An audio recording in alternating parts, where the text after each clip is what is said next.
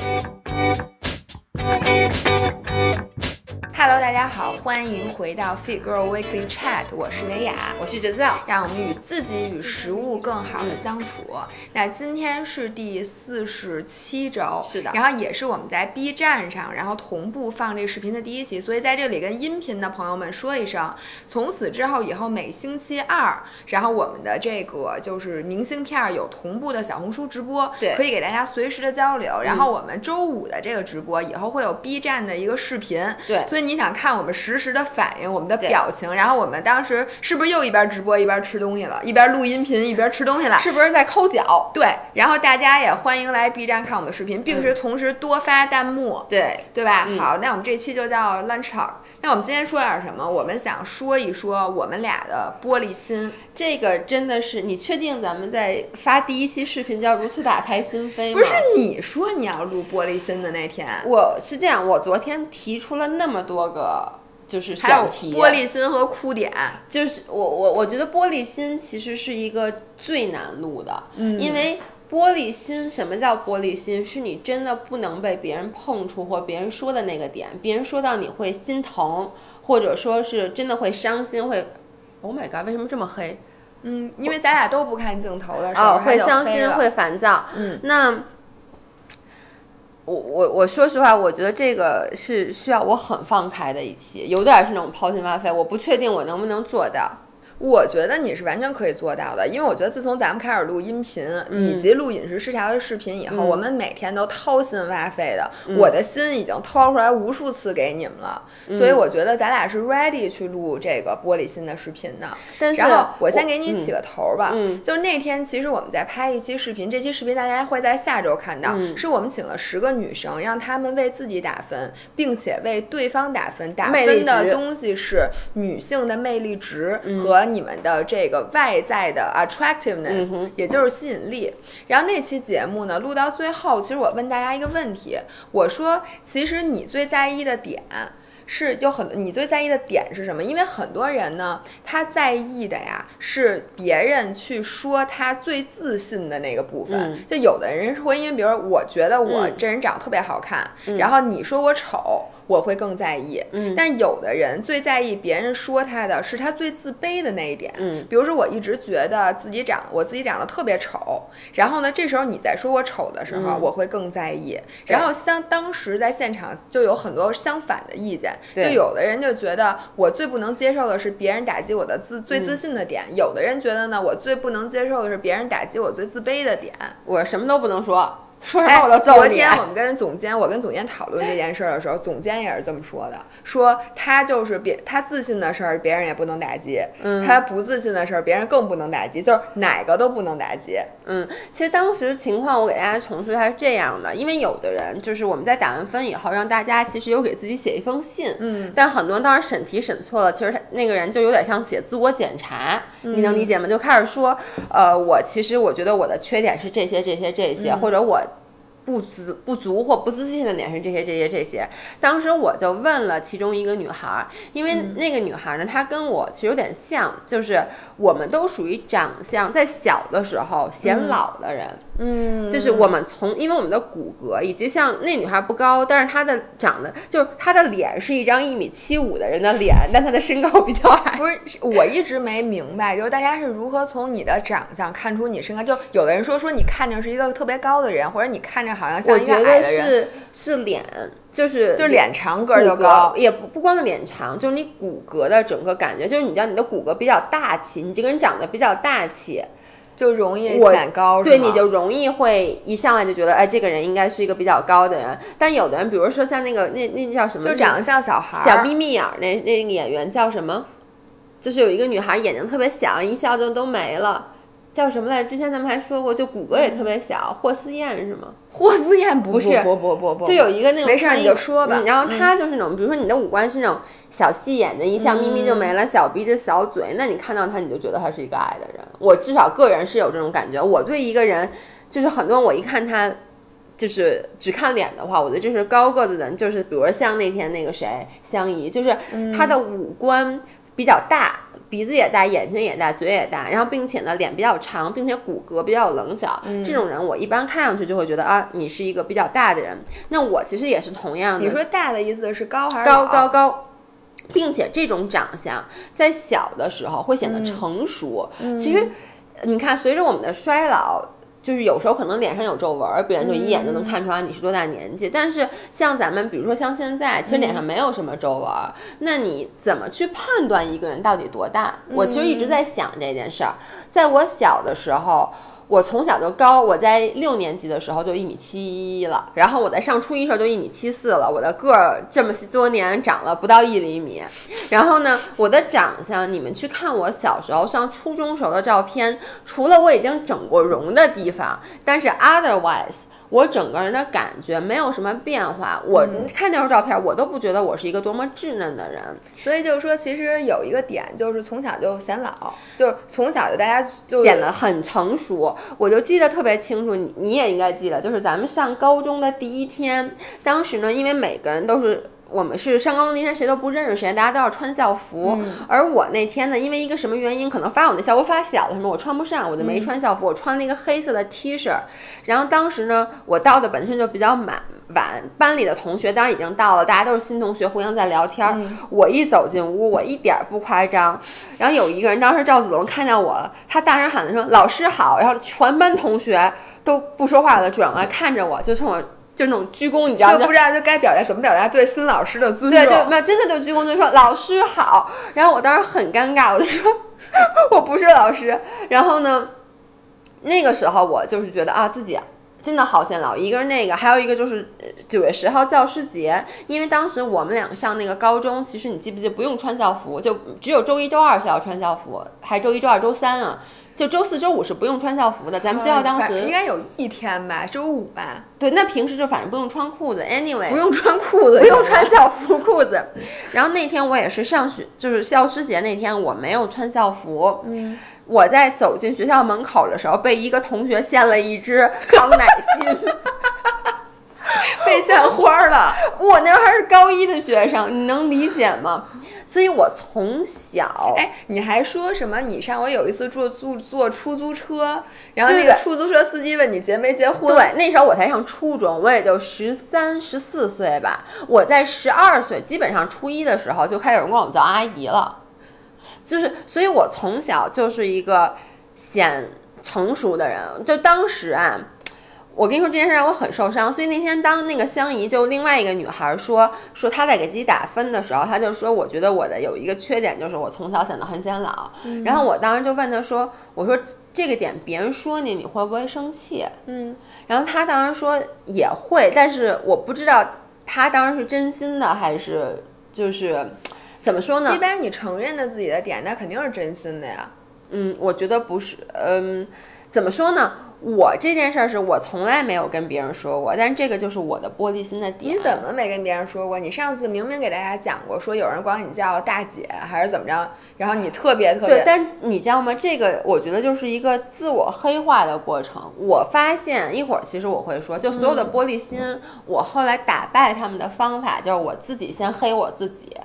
当你都把你自己给黑了以后，你就觉得没有人能伤害到你了。但是呢，有一些点其实还是会让你心里不舒服。我就是。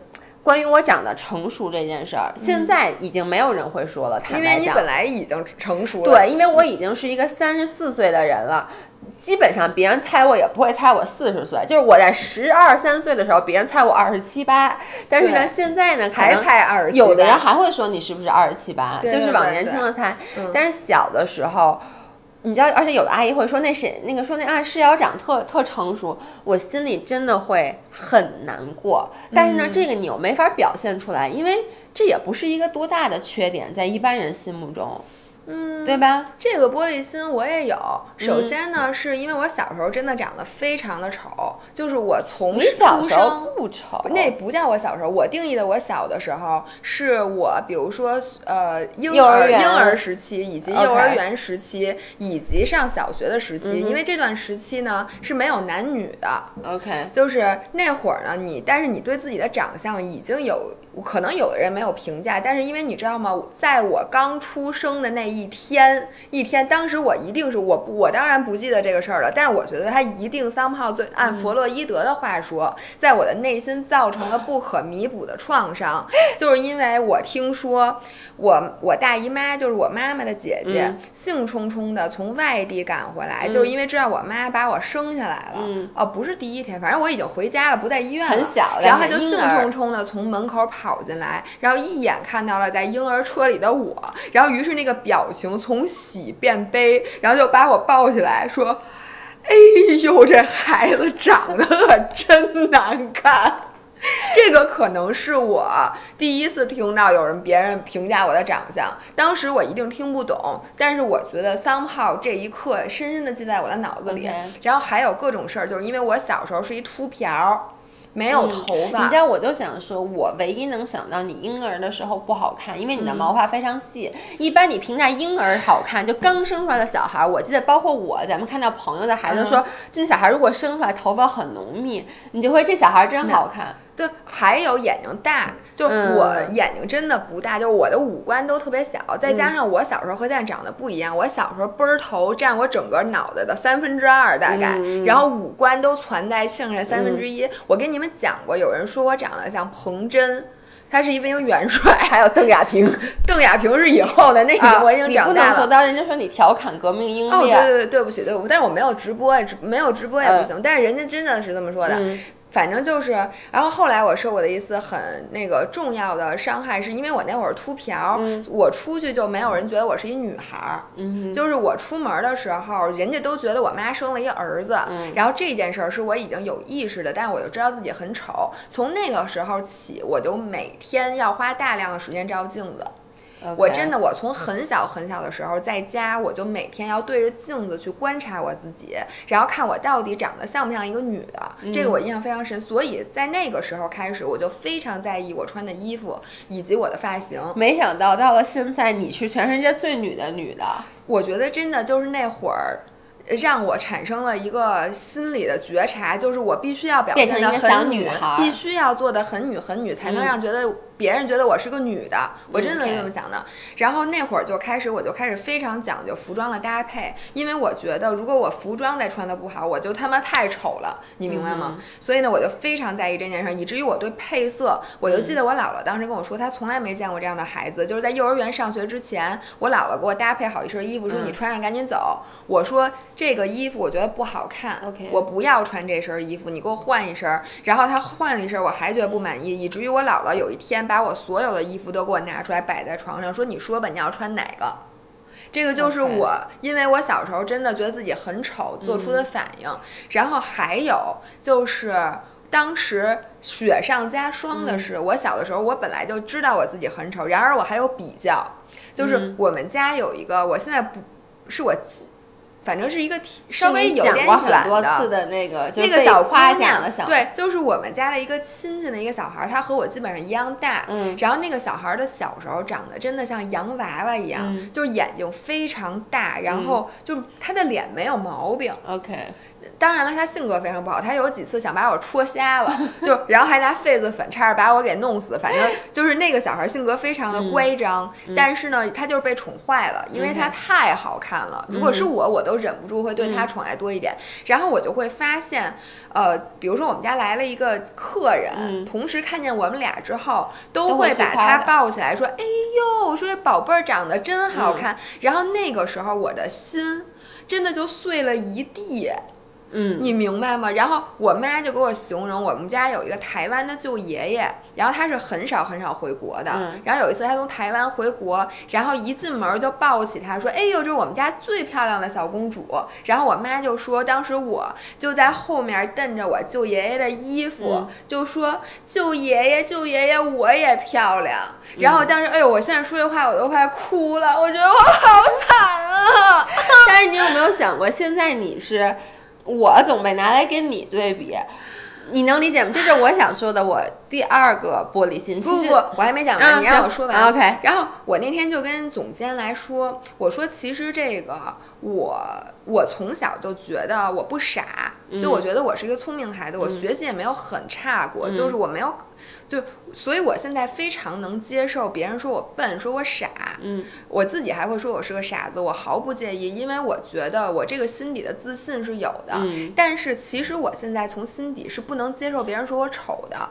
然后，因为我现在其实对我的外貌挺自信的，嗯，但是我还是不能接受别人说我丑，有，然后我也不会说自己丑，就是嗯。我我很少会拿自己丑这件事儿开玩笑，除非是跟人很熟的人，就我跟你们在一起，嗯。我会说你看我这个什么这儿丑，什么头围和腰围一边儿啊、嗯一边儿粗这种，我我会跟你们说，但是如果当着一个外人，我绝对不会。在他面前表现出我丑，并且我也不会主动的说，你看我我那个什么什么什么丑不丑头围和腰围一边粗，这是让大家羡慕的一件事儿？为什么？我他妈头这么大，那说明你腰细啊！我这八十的腰围，我得四个头围。八十，你头围二十，你是傻子吗？对，反正我就发现，其实就是我不能，我的点是我不能接受，我不能接受丑。OK，我我是我的点特别多，因为我觉得你其实坦白讲，你就是这么一个外貌上的事儿，让你从小有点不自信。我不自信的点特别多，也是因为我从小我妈会把我跟别人比较，对对所以我身上的很多点我都会不自信。刚才说的一个是长得显老，还有一个就是我的下颚角，大家看到我就是、嗯说白了，我长得特别像个男的，然后呢，就是我的下颚角又很就是很。就怎么说呢？男性化，棱角分明。对，棱角分明。对，嗯，然后呢，亚洲人的审美其实一直都是那种尖的，像你这样就是弧线的，嗯就这样子很有女性美。然后我在是就记得我从小，别人就会说我小时候是不敢把头发扎起来的，嗯，因为我一扎起来不是这个对，下颚角是就显得特别明显。对，然后别人就会嗯说说，哎呦，你这腮帮子怎么长得跟男的似的？然后呢，我就特别的没有自信，直到我真正出国，我在嗯国外开始在大学开始做这个 modeling 的时候，然后照相的时候，人家老让我仰着头，就要去照这个角。下颌角，你嗯才会觉得哦，这件事儿也可以。但是呢，我我发现每一次在我拍照的时候，嗯我我会低头，就是让还是隐藏这个对还是要隐藏。因为你现在又回到了亚洲的世界，所以你现在就有点矛盾，就是说我过分突出，因为我觉得东亚的审美真的跟欧美的审美差的差很多很多，而且嗯就是东亚的这个大多数人，嗯其实还是不能完全接受欧美的审美的，对。所以有时候我们也会被带着又带回来，对，然后你要，所以这个玻璃心体验在哪儿呢？我现在就是属于一个比较矛盾的地方，因为我一直就是这些年我在努力的学习和自己相处，也就是说我在努力的接受自己的这些缺点，但是呢。这个啊，其实就有说白了，就是你自己不断的告诉自己这件事儿 OK，、这件事儿好看。然后呢，你其实不怕，当你跟别人说，哎，我这个下颌角的时候，别人去做一个提反馈，你怕的是在不经意的时候，有人说我上一次因为这件事儿，我心里其实小揪了一下，但我估计不会有人看这个视，知道这个什么参与者不会看这个视频。就是那次我上柔术课，嗯，然后呢，一个同学就说说那个只知道说你长说你知道吗？你不化妆长得跟男的一样。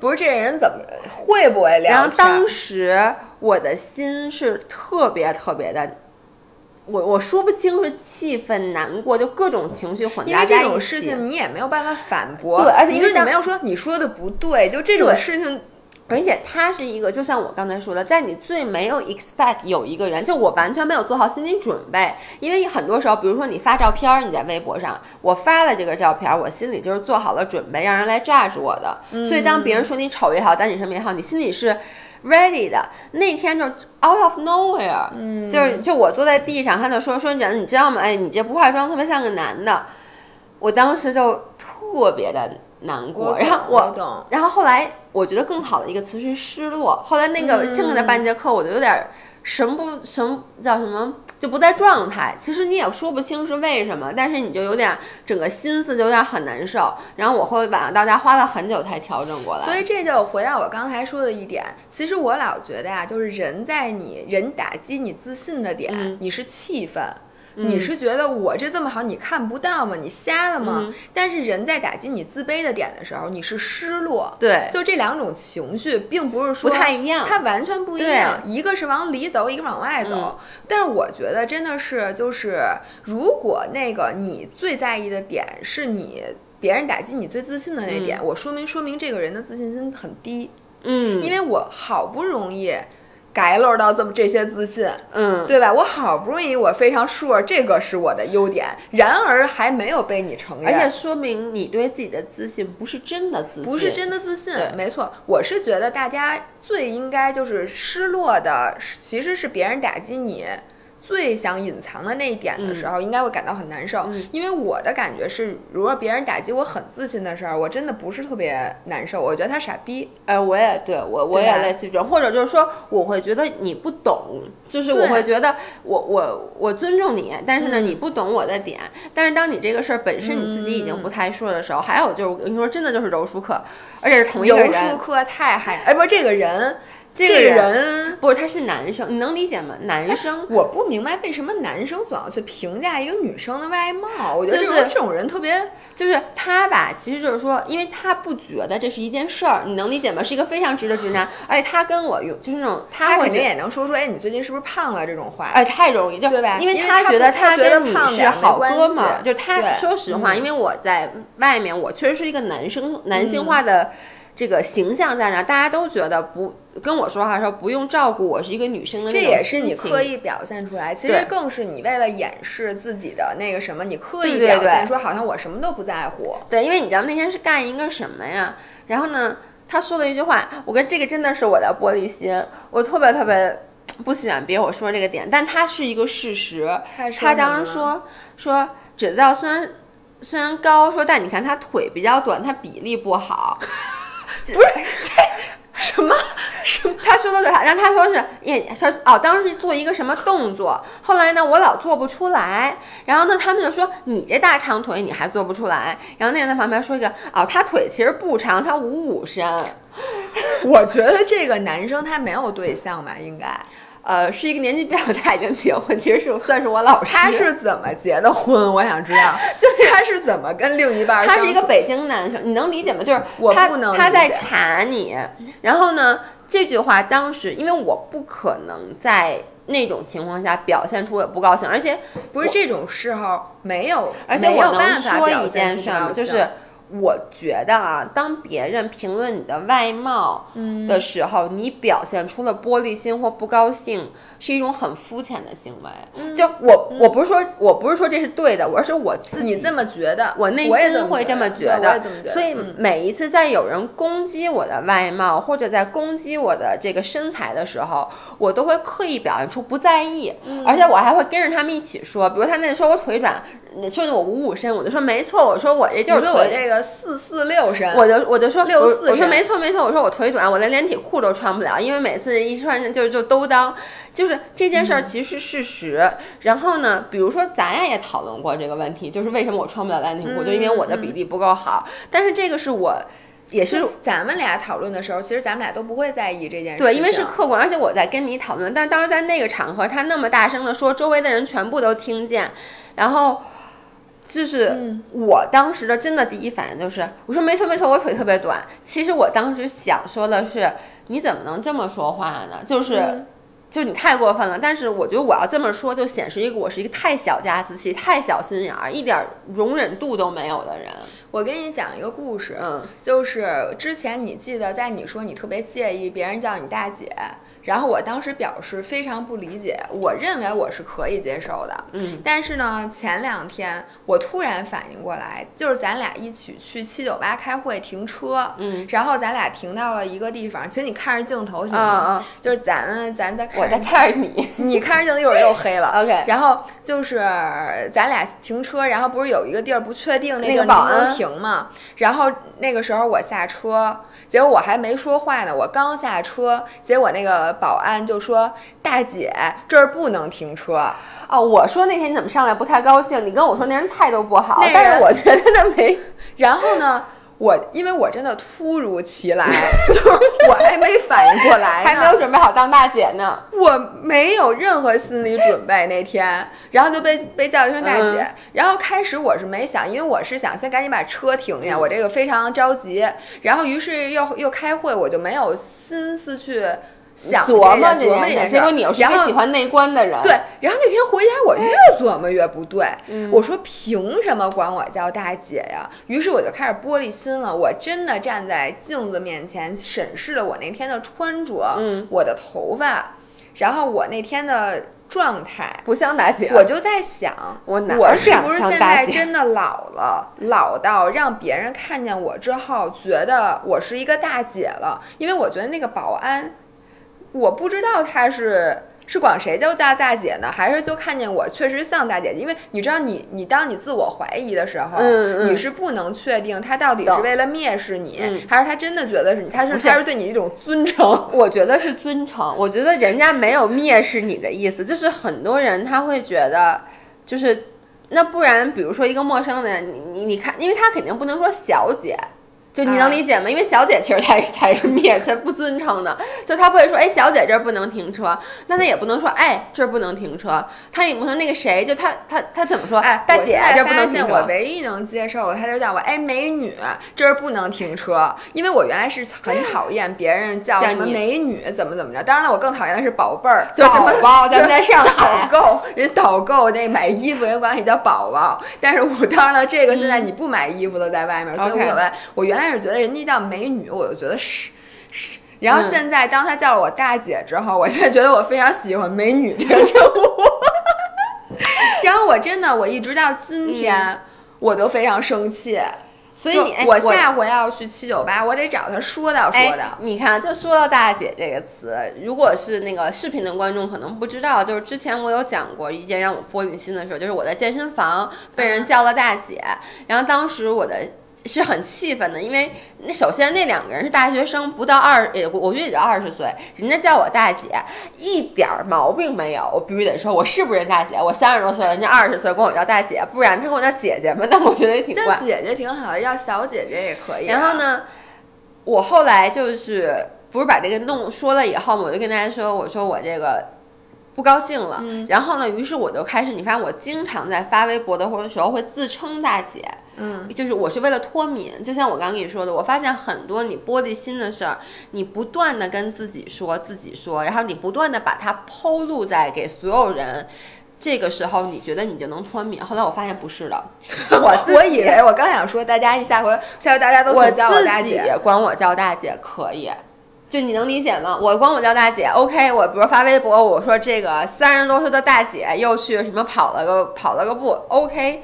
那天也是装空调，嗯因为装空调呢，那个人没见过我。嗯，然后呢，所以呢，他给我打电话，就是呢，他就直接就跟我说说，哎，大姐，您家在哪儿啊？他没见过我，我觉得，因为一般还能接受。一般我，但我当时心里还是揪揪了一下，嗯因为你知道吗？一般就是你想装空调的，肯定年纪不会太大，哦，是吗？我不知道。就是就是可能是一个比较年轻的人，而且我觉得他可能会觉得一个买房子装空调的人，就这种一比较家务的事儿，一定是一个嗯比较大的人。然后于是他就管我叫大姐，但是你能理解，就是我跟他说我我是喂您好，说哎大姐，而且你知道吗？就是一般。就是我必须得说，就是像叫的特别亲，施工的，对他们的语气都很冲，对对对叫对对大姐，您家跟哪儿？我当时还是有受伤，我就发现脱敏不是特别好使。我觉得就是随着咱们年龄的增长，就是我还是会对我自己的这个年龄，在别人面前，尤其是在异性面前，是否显得真的是这个年龄产生一些玻璃心对，就跟那个。你知道吗？因为我原来年轻的时候是一个异性缘超级好的人，就是现在异性缘也超级好，我现在没有异性，我哪儿有异不，性？但是只要有异性，你的缘儿还是超级好的。但是你知道吗？像我这样的人就会格外的特别对你自己的异性缘是否有变化。非常非常的关注和敏感，嗯我能理解就我我觉得吧，就是如果我的异性缘没有以前好，那一定是因为我老了。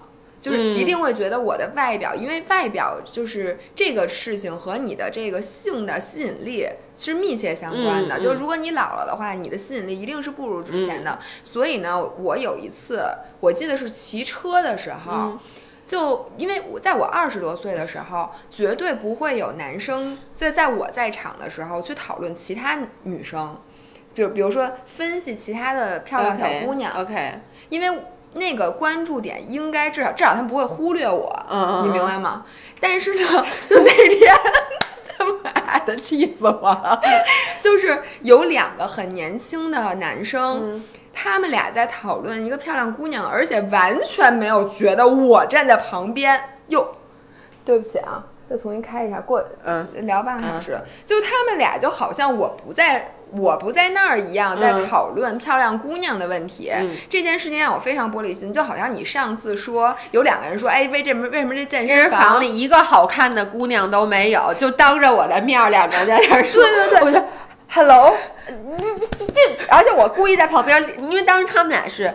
他们俩在对话，然后我在旁边，于是我就故意练得很大声，你练越大声儿，他们俩我记得我当时在做臀冲、臀冲还是什么的，他们俩坐在旁边的椅子上，我在这个椅子上做那个臀冲。然后呢，本来就是一个很性感的姿势，然后他们俩在那说怎么样，让他们俩完全我，然后我就你你现在就应该立马去旁边趴一个青蛙，把把你性感的屁股对着他们俩，看他们俩有没有然后我就反应。，哦，就最后这这最后得，哦，然后他们俩回头看我一眼，哦，没说你，我们说的是年轻的姑娘。对，我就觉得我当时特别想跟他们说，excuse me，啊，人家肯定说大姐，我们说的是年轻的姑娘说。大姐，你给我看看哪个姑娘头，我都 哎，为了让我们脱敏，请视频的观众现在赶紧发弹幕，管我们叫大姐，发一不大姐。请大家都说我们好看，我们特别年轻，不看起来有点十六。我跟你就想象，这时候发一瓶大姐，肯定特别好看，还是发大姐？大姐，不发臭大姐，发什么姐都行。哎，我真的是，嗯这个这个是我的一个那个玻璃心的点。OK，然后我还有玻璃心，我就刚说了身材比例的，这是我玻璃心的点嘛。然后我还有一个玻璃点，玻璃点 就是我还有一个玻璃心的点，就刚才说的是我的缺点，嗯，我本身熟知这件事儿，我确实做的不够好，或者我天生有缺陷，然后呢，我怕被人说。那接下来我要说的一个是，大部分人应该都会 relate，就当你被误会的时候，那个玻璃心，就是。你觉得你做了一件好事儿，或者你觉得你做了一件正确的事儿，但是别人去误解你，这个就回到我们一开始之前说过的一个话题，就是当我们自己做事儿的时候，我们 judge 我们自己是 based on our intentions，就你做这件事儿的意图，你的出发点是什么，所以你总是会给自己更高的 credit。因为你会觉得我是一个出于善意，但是外人在 judge 你的时候，他看他是 judge you judge you by your actions，他是看到你的行为，但可能你的行为不管你的出发点什么，在外人看来觉得这是一件不好的行为，或者这是一件。你有私心的行为，嗯这种时候我会很受伤，就包括了，比如说，我觉得我是一个很真诚的人，然后呢，或者坦白讲啊，我一直在说我是一个没有什么隐私的人，并不是我不注重隐私，而是我觉得我所有事儿都可以被大家来说，你们可以挖我各种黑的点，我觉得我活得非常的光明磊落。而这个时候有一个人说，其实啊，他这个人还是有点假的，或者他这个人其实内心还是很矫情的。因为我一直就别人就说说我人特别直，然后我就很怕被人说我矫情。他一说，我就会觉得他误会我了，他没有这我我是一个很直的人。这件事儿体现在之前有一次，我记得是你跟我说你和你和刘迪讨论我，好像当时还是他说我，就是说其实大 G 还是一个呃怎么说呢？会有点玻璃心的人，还是什么就是我会去介意一些点，你知道吗？但但你确实介意啊，你对，但是你知讨论不就是玻璃心不？，但是当时我觉得我没有表现出来，你你能理解吗？是你没有表现出来，不代表别人不知道啊。不，就是比如说啊，嗯你们说我，比如我有个缺点，你们在讨论，或者你们开我玩笑，我一定是会跟着你们一起去开我这个玩笑的，就是因为我不想让你们觉得我是一个玻璃心的人，结果这件事儿被你们揭穿了，或者就是说。或者这么说，就是我觉得我这么做就证明我没有玻璃心，然后你们还说我玻璃心，你就真的误会我了，我没有。嗯，你能理解吗？所以这个是让我就是会很难过或者很生气的，就之前有很多很多次，就比如说，我觉得我做这件事儿是为了你好，或者我的出发点，比如说我是做慈善，嗯，我的目的是为了做慈善，结果有人说不是，他其实图的就是一个噱头。他为了让别人看到他，他才去做这件事儿的。然后呢，我就会很玻璃心。这个所有人都会吧？但我觉得我最典型的一次就是上回跟你们说的，嗯就是我如此真诚的在录音频，就我在音频之中我已经非常真诚的表露了我自己。就是我这种事情是我真的我都没有想过我有我有一天可以做到。这么一件事儿，然后有人说我是表演型人格，他觉得我在音频里是在演戏。哎，你知道这一点我我其实特别想问一下大家，是大家心目中什么叫表演型人格、嗯人格，或者说大家在说的是，就是我们在用这个词的时候，一定是贬义的吗？就你第一次跟我说你因为这件事受伤的时候，我会说。我说我说我我我是表演型人格，因为我心目中表演型人格就是有点人来疯，不，但是我是觉得你没有你，你能懂吗？你觉得别人误解你了，你没有。对，因为我是觉得我在音频中就是在做我自己，我只是把我内心的每一个想法都说出来了。结果他觉得我在演戏，就是在你最真诚与别人相对的时候，别人觉得你在演戏，这个感觉。给我气的，我真的，我现在请说出这句话的人，甭管你是在视频里也好，在音频里也好，求你给我道歉，我非常的生气，而且我不接受。但是我能理解他这么说，就是呃，你发现没有，很多人都对你有这样的误解，对很多人觉得我是一个不真实的就，觉得不是不嗯真实，是不真诚，觉得你是一个有点虚假的人。嗯说白了吧，就是你记不记得，其实我有一些朋友，嗯就是跟你一直熟不起来，他们。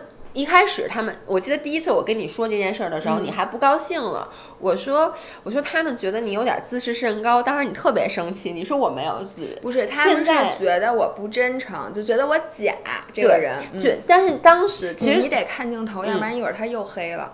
因为当时我记得是那个时候你还没有老开玩笑说自己自视甚高呢。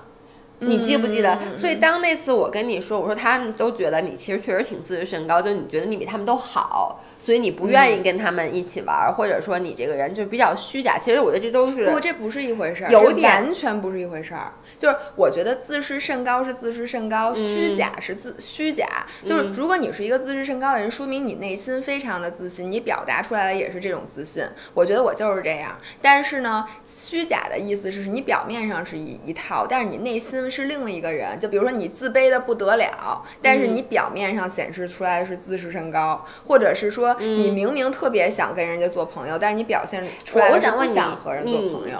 你知道为什么大家会觉得你你是一个虚假的人吗？我知道，就是嗯因为我的那我在社交的时候和我本人是两个人，就是嗯我在对外社交的时候，我为的是别人，我为的是烘托这个气氛，我为的是让别人觉得感觉好，嗯我做所有事儿都为了他们。嗯但是呢，我本身并不在意这个人是谁。嗯，然后在关上门之后，我完全不想再跟他们有任何的联系，因为我觉得我不需要。我觉得你真的是对自己认知是可以的，确实是因为当时大家给我一个反馈，就是觉得嗯就是跟我在一起的时候，我来自己说，就是他们跟我在一起觉得你交流的时候，特好。觉得我特别好，觉得我跟他们特别熟，觉得我是一个非常亲切、非常好的朋友。然而发现其实我并不是的，因为我可能再也不想，就再也我没有长期就是。大家对你的感觉是说，为什么张文雅跟他熟不起来？嗯就是觉得明明就是他们觉得我们很熟，但发现哎，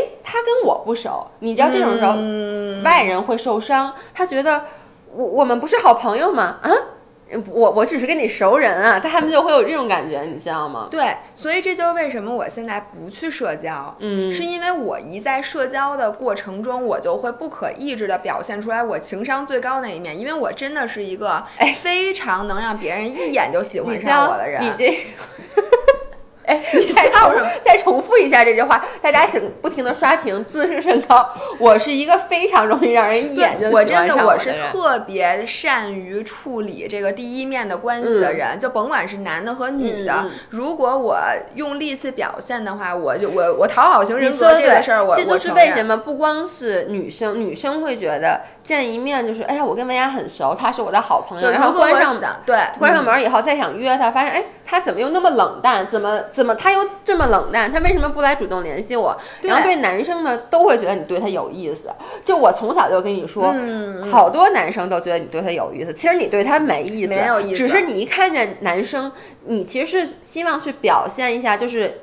你一个是讨好他，一个也是讨好你自己，因为你其实，在 at the moment，你 enjoy 他给你的 attention，但关上门，嗯，谁是谁呀？就你你一边待着去了。所以呢，我这个这个是我两个人格之间的冲突，因为我从本质本质上是一个非常理智，然后非常像刚才上一期视频里面说的，是非常内内向的一个人。但是我在社交的时候，我不可控制的要表现出来，我要控场，嗯。所以呢，我现在的解决方案就是：第一，少社交。嗯。然后我真正见的人都是我在乎的人，其他人我也不见，因为我知道我见完了之后，我肯定又控制不住的去想让别人喜欢我。嗯，这个真的是这个这个应该叫做讨好型，这叫讨好型讨好型人格。但是我自己不，我自己没事儿的时候，其实我不会想念任何一个，就我只会想念那几个朋友，我只需要这几个人。其实那些人和事儿是我完全不需要的。对，这就是为什么大家觉得啊，不是说好了那次，因为经常在你的 social 会很 social 说啊，下回约啊，或者说哎，咱们一起去吃那什么什么什么。但是我。现在可再也不说这些话了，我绝对绝对不会再说这样的话了。OK，我接着来说第二点，我觉得为什么大家会觉得你是一个虚假的人，就是你你在这方面为什么？现在还有人这么觉得？我呀，不是我给大家讲为什么？不是是这样，谁现在这么觉得？我想知道。说你是表演型人格的那个粉丝，不是就他，我就想知道同学们，你们现在还觉得姥姥是一个虚假的人吗？我跟你讲是这样的，刚才我还给他分析呢，就是在我们两个，其实我们俩都认识这么这么多年了，但是在我们俩有某一些沟通的情况下，我会觉得姥姥当时很虚假。举一个例子，就是比如说我有时候因为工作的上事儿，我们俩会有一些小的意见不合，然后我会给他，因为我是一个情感很丰富的人，我就会跟他说我的 frustrations，就我的不满或者我觉得比较让我沮丧或者失望或者我不满意或者我觉得不公平的地方。然后呢，因为姥姥是一个情绪很稳定的人，就是我的很多焦虑和或者说我的这些情绪的波动。你刚才用的词你是怎么说的？你可以理解，我说不，你不理解，你明白，就是因为他自己是这样，他能知道，OK，我现在情绪很不好，我情绪很焦虑，或者说我现在不高兴了，但是呢，他不能共情，因为他没有这些情绪，他没有在这种情况下产生过这些情绪，所以他就往往会说，行，我知道了。那我我是你经常会说我知道了，我以后不这样了。你经常说那好，那以后我不这样了。然后你有时候还会道道歉说对不起。但你知道当时我的感觉是什么吗？你丫糊弄谁呢？我当时就觉得，你知道我当时什么感觉吗？就是当我在抒发这么多情绪的时候，我之前跟你说过，Steve 就学生会主席说过，当一个人在抒发好多情绪的时候，其实我 expect 你拿情感来回复我。但是呢，你是一个情感很稳定的人，你当时没有那些情感，你是很理性的。那你是想怎么着吵一架？因为你知道吗？如果另外一个人也给你的是情绪，你们俩一定吵起来。对对对，其实我知道，但是我就想说，当时我的感觉就是我给你一大堆情感，一大堆情感，然后我说了这么多我的不满意，我的焦虑，然后你给我的回复是。行，我知道了。说这件事儿的确我做的不对，以后我不这样了。我觉得你就是，哎，你有完没完？你不是你就是有完没完？赶紧就这样。行，我错了还不行吗？咱们就这样，咱赶紧 move on 吧。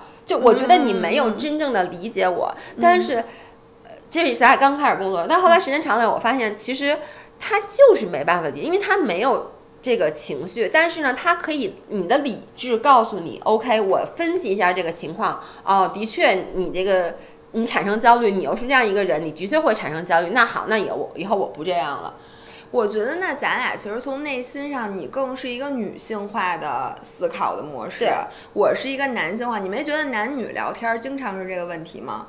就是俩人吵架都吵的不是一回事儿。对，但是你知道吗？很多时候我又会转成男性化的那个，就比如我在跟张涵吵架的时候，基本上张涵是，嗯，其实我也说不出来，但是我我能说你的心智完全是一个女性的心智，嗯，外形也是，我长得不像男生，我今天化妆了，就是你的那个从里到外吧，嗯，就是。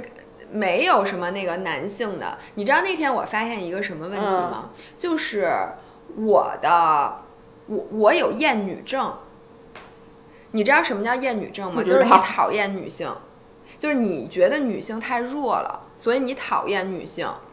然后呢，这种是这种东西，它不怎么着，你要开始厌我了，就是它不仅发生在男生身上，它也发生在女生自己身上。体现在男生身上的就是他什么物化女性啊，贬低女性啊，觉得什么马路上开车开的不好的肯定是女司机，就是这种人，他非常明显。但是表现在女生身上就非常可怕了，比如说他不愿意承认自己很多女性化的东西，嗯，就是他会掩藏，就好像那天我跟。呃，总监来分析我为什么要练铁三，嗯，我为什么现在又想跑越野跑，嗯，或者为什么要去做一些男性主导的这种特别 tough 的运动？其实从本质上来讲，是因为我觉得自己太女了，我不想让别人这么看我。我不想让别人给我贴一个这个人就是一个标准的女性这样的标签，我从内心是不能接受的。你从小，你到底不是你还？想怎么着？刚说完，我要不要给你往回拨一下？在节目最开始的时候，你说，因为你从小别人都说你像个男孩，你用尽一切努力让自己像一个女生，就是有魅力的女生。然后现在又不能说你是女的，我觉得太女的女性化是一个非常无聊的标。标签儿，就这个是，就是我我心里是觉得这个标签儿被贴上之后，你一眼就会被被别人看透。而且我觉得它是一个不好的、没有魅力的象征，以至于我就觉得我一定要在我的人生上造成反差，以至于让别人觉得没法给我贴上一个标签，没有办法被定义。对，其实你这不是厌女症，你这个是就是我有的很多时候我不能承认，我没有承认自己脆弱的能力。嗯，就你知道吗？我小的时候，就我从小到大是不跟我爸妈说任何的我的脆弱的点的，就是我爸妈问我什么，就算我今天考试再不好，我完全搞一塌糊涂，这个事儿我完全不知道怎么办，我失恋了，这些事情我绝对不会告诉我爸妈，就是我不能接受在他面前展示我的弱点。不过这句话倒是你这个说到点上了，你是一个。特别不爱承认自己有脆弱面的人，对我，我不，我没有这个能力。所以当别人说你脆弱这件事，会让你玻璃心吗？就别人说，哎，其实他就是因为你刚才说你其实所谓的这个厌女症，嗯，我首先我我我我我我不知道这个词，我觉得这个词每个人的理解不一样。但你刚刚就是说你不想让别人去给你贴上那种非常感性化、非常什么的。那如果别人说你非常感性，会让你玻璃心吗？不会，我会挺高兴的。对，那你到底是？哎，你你能冲着镜头说话吗？所以你到底是是一个什么样的心态呢？现在，我我我不能承，我不愿意让别人看到我的脆弱，就我无法承认我自己的脆弱。当然，如果你看出来的话，我感谢你。但是你搁我，我永远说不出来，就好像我永远不能用正确的方式去表达爱一样。嗯，就是这是很多人的问题，就是我不能表达，我不是说我不想表达，我不知道我该别跟别人怎么说，我这事儿搞砸了，我现在不知道怎么办。我一般说的时候，已经我想好怎么办了，嗯，我只是需要你帮助我。或者说这事儿已经过去了，我才能跟别人说。但是如果这个事儿是我现在正在经历的，过不去，所以我非常羡慕像你或者有些人，就比如说你这件事儿 so messed up 的时候，你会给我打一电话，说我去，说我怎么办呀？我现在怎么怎么怎么这个？我是这样的，如果这个事儿特别搞笑、特别滑稽，而且这事儿其实无伤大雅，我会表达出来。我说我操，我怎么办呀？但是如果这个事儿我真的不知道怎么办了，我绝对。会自己消化。但其实我特别想跟你说，以后我需要你跟我抱怨。我非常，我为什么有这个需求？就你刚才说的特别的对，就是每一次 something messed up，或者不是 messed up，就是当我有一些就我经常会觉得、哎、这怎么办呢？你知道我就属于到了跟哦，就这种开始抓狂。然后呢，我很倾向于给你发大篇大篇大篇的这个东西。其实我不需要你给我 solution，、嗯就是因为我一般自己 totally fine，就我所有的事儿都能 come up with solutions。但是我就是想跟你说一下，后来我就发现，我跟你说，你经常就说嗨，这有什么？就是。嗯，然后呢，并且当同样的事儿发生在你身上，你从来不跟我抱怨，对，就会造成一个我觉得我没有资格跟你去抱怨，你能理解吗？因为我觉得这种事儿是这样的，你需要去互相的。如果我跟你说说实话是负能量，我扔给了你，然而你从来不跟不扔给我负能量的时候，我会觉得我亏欠了你很多，或者说我这么做不应该。所以你看，我现在有时候我我就你知道，我经常有时候拿起手机，我想跟你去抱怨两句，我甚至都打出来，我想，哎，算了，其实因为不是什么大不了的事儿，所以每一次你跟我，比如有一客户，因为我经常因为客户抓狂，嗯，然后我经常会跟你说，这客户太他妈傻逼了，什么什么巴拉巴拉说一堆，其实说完以后该干嘛还得干嘛，但是呢，你偶尔一次的跟我抱怨我，其实特高兴。你就觉得哦，原来行，你也对，嗯就是我是觉得，第一，原来你也这样，太好了，你也有这个情绪，就是因为有的时候，你知道我会有什么感觉吗？这是我的问题吗？就是我抱怨人，可能是我的问题，因为为什么别人从来不抱怨？难道是我错了吗？所以当看到你也会抱怨的时候，会让我觉得 OK，这个不是我的。而且你知道吗？我发现我经常是这个角色，就是我会让大家特别特别的不敢说话，因为觉得我。比就比如说咱们四个当时在那个跟史阿姨他们那个群里，嗯然后咱们都对另外一个女生其实心里有一些看法，但是因为我在这个群里，大家于是就觉得不能在这个群里面抱怨，或者不能在群里说这个坏话，可能会让我觉得你们这有什么可抱怨的，有什么了不起的？但是当那句话是我说的时候，史阿姨当时说的感觉是太好了，说原来你老张，原来你，原来你都这么觉得，那我这么觉得，那那简直太正常了。对然后于是他就说，他和珊珊其实都松了一口气。对，就就是因为你的情绪一直都非常的紧，你知道吗？然后第二个让我觉得很高兴的点是，我觉得我知道你看着镜头我再说一因为我在跟你聊天儿，我这是对你的尊重。就是第二，在我的对着镜头的你的 你你说啊，对对对对对就第二就是我觉得 OK，你可以跟我敞开心扉，因为我知道你是一个不敞开心扉的人，所以你愿意跟我说。我会觉得很感激，但说出来你不跟我说，你跟谁说？你基本也能跟我说。但刚才你说那个史阿姨那个点是的，就是很多时候我现在是不敢跟你说的，我我我就是自我消化了，但是这是不是一个好现象呢？我觉得不是。所以以后当我在跟你说什么的时候，请你跟着我一起骂他，而不要说嗨，这有什么呀？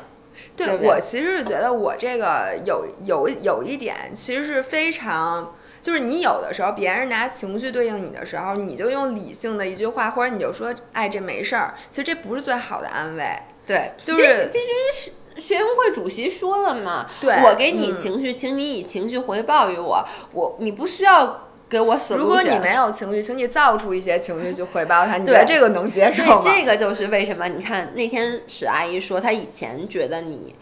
不真诚，后来觉得你真诚，就是我觉得你是一个需要别人了解以后才发现你的所谓的理性不是装出来的，就是你所谓那些我就是没情绪，或者是说发生这件事儿我真的没那么悲伤，或者发生这件事儿我真的没觉得有啥好那么高兴的。你不是在故作镇定，或者说是什么，你就是没这个情绪。我真的是一个非常 calm、非常镇定的人对，所以呢，那个不是表演，对，真的不是表演。所以有的时候我会为了配合你们，我要造出一些情绪来回应你们。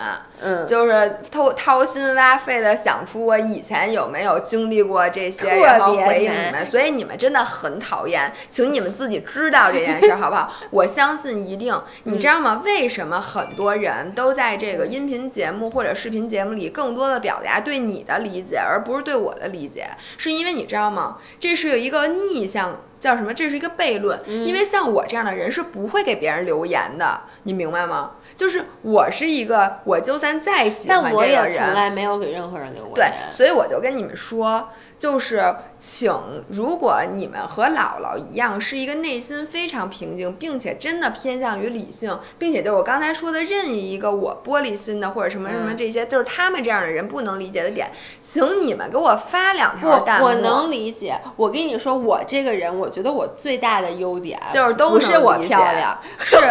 是脚后跟儿特别好看，对，是是我的共情能力真的超级强。我觉得，我觉得你看着那个我说话行吗？因为我觉得我有一个很大的。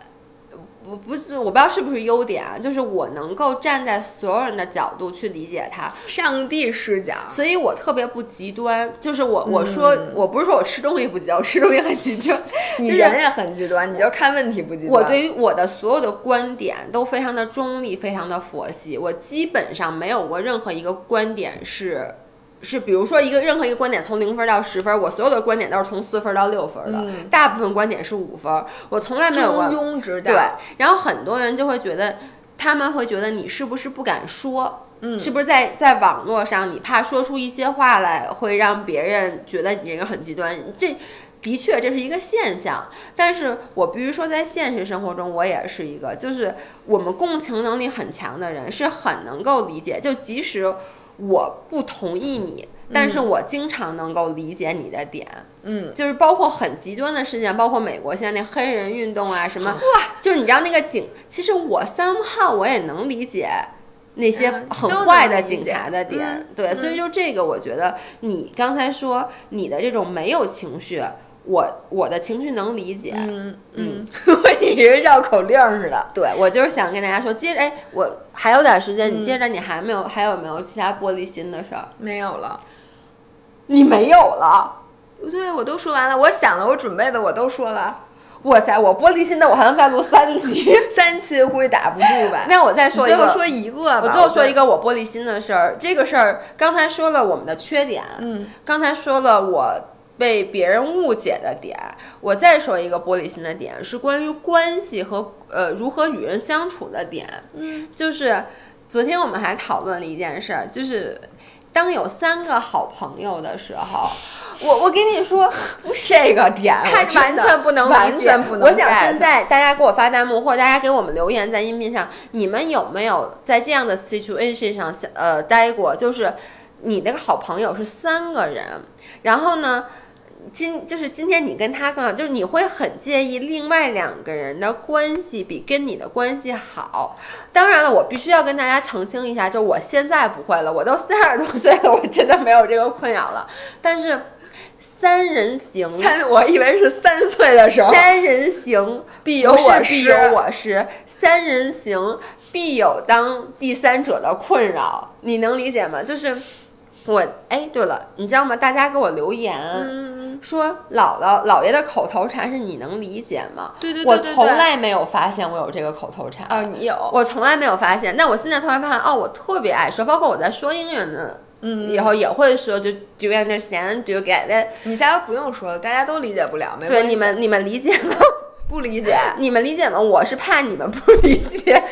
你赶紧说吧，你我尊重你们，所以我问一下，你看一下镜头是对大家的尊重，那个行不行？OK OK，我我来说说说一下，就是我在小学的时候，我们就是三个好朋友，嗯，然后呢，当时呢，就是嗯，我跟其中一个朋友本来我们俩是住的特别近的，所以我们俩会一起下放下学，我就觉得我跟。就是你能理解吗？就是我是中午 又说一遍，对不起，怕我拍自己脸。就是我中午和朋友 A 一起去一个地儿，回我姥姥家那边吃午饭，所以中午我就跟朋友 A 一起走，晚上回自己家，我跟朋友 B 一起走。也就是说，每天我跟他俩都有共同的相单独的相处时光，我就感觉特别好。后来突然有一天，其中一个小朋友搬家了，然后呢，就变成了，反正就是后来他们俩相处的时间就多了，我就会。心里很受伤，然后上初中的时候，我们住校，我们也是有三个好朋友。然后呢，一开始呢，就是其中的两个好朋友，他们开始减肥了。那个时候我还没有减肥，然后他们俩开始不吃晚饭，就住宿舍，晚上等于说他们就不去食堂吃饭，他们俩就在宿舍里面不吃饭，然后吃方便面。但他们觉得要减肥。Anyway，那个时候我还没有减肥，在初一的时候，于是我就自己去吃饭。每一次我自己去食堂吃饭的时候，我的心里面都会很纠结。等会儿我去，你去看我，我就给大家讲，我的心里面都会很纠结。就是我觉得他们俩在我不在的时候有没有说些什么东西？你们，我不说你能理解了吗？就是他们俩有没有，比如说在我去食堂吃饭的时候说我坏话呀，或者甚至他俩有没有聊什么有意思的话题？我因为去吃饭了就 miss 掉了。嗯，然后这个这个思想就会一直郁结在我心中，然后什么时候就会玻璃心了？比如说晚上上晚自习的时候，他们俩说了一个。就是 insider joke，就他们俩有个梗，是因为他们下午有一个说了一件什么事儿，或者发生了一件什么事儿，让他俩对这件事都有这个共识。他俩就说：“哎，就是那个。”你说：“哎，对对对。”然后我就会说。什么什么？哎，你们说什么呢？就我就觉得我不知道，你知道吗？然后他们往往会说，哎，没什么，没什么。说你不知道，你不懂，就是刚发生过。他们不会问你能理解吧？再给我解释一遍。我来总结一下啊，其实很多时候你的自信有很大一部分来源于这个关系。就如果你觉得你在社交的过程中，这个群体当中的地位受到削弱了，它会影响你的自信心。对，它就会让我觉得，你知道，我我我其实。我无法很深的理解这个，其实它会影响你的自我价值感，你就觉得自己是一个不重要的人了。对，因为他们可以离开你，人家也可以自转。对，而且最重要的是，他们俩就后来就变成了有好多的，嗯，就是后来就变成了有好多的 insider joke，就是他们经常因为两个人一起不吃饭，而且两个人一起研究减肥，他们说的话题，我渐渐的都有点。跟不上了，我就会觉得我要脱离这个团体了，于是我也开始减肥了。就大家就 为了加入大家，我我一点不夸张。很多人会问为什么我会开始，我就是讲我上初中就开始减肥，我开始喝什么 V 二六减肥沙棘。其实我在初中的时候真的不胖，我一开始开始减肥完全是为了所谓的合群，或者说我要拯救我的友谊，因为另外两个人都不吃饭，他们我说你们。他们老说，哎，你你吃这不懂，我们喝那什么什么减肥沙琪。我说那什么我也要喝。他们说你也减肥吗？我说啊，那那我也减吧。就是我为了把下午五点到七点这段时间留在宿舍跟他们一起玩儿、一起聊天，不被排除在外。于是我开始了我的减肥生涯。然后我能说，我打断一下，我从小到大，因为我的女生缘真的是不是很好的，呃，所以呢，我压根儿没有这种困扰。我觉得他们有自己的 joke 是非常非常正常的。但是我的表现在于，哎，我的眉，我的睫毛师来了，咱们不能再说了。OK，好，那我最后再给大家讲一个最后的故事，我们就结束今天的这个音频，就是。哦，我还有一个玻璃心，就是姥姥有睫毛，我没有睫毛。对，然后然后我的睫毛师现在已经来了，所以我要有。我决定把睫毛师给赶出去。行，你赶紧收尾。对我来收尾。开门。呃，我最后的一个故事就是我那天昨天跟姥姥讲，她完全不知道的一个故事，就是我们在上高中的时候，我们也是三个好朋友一起。然后呢，有一次姥爷发高烧，姥姥就和那个好朋友他们俩一起出去。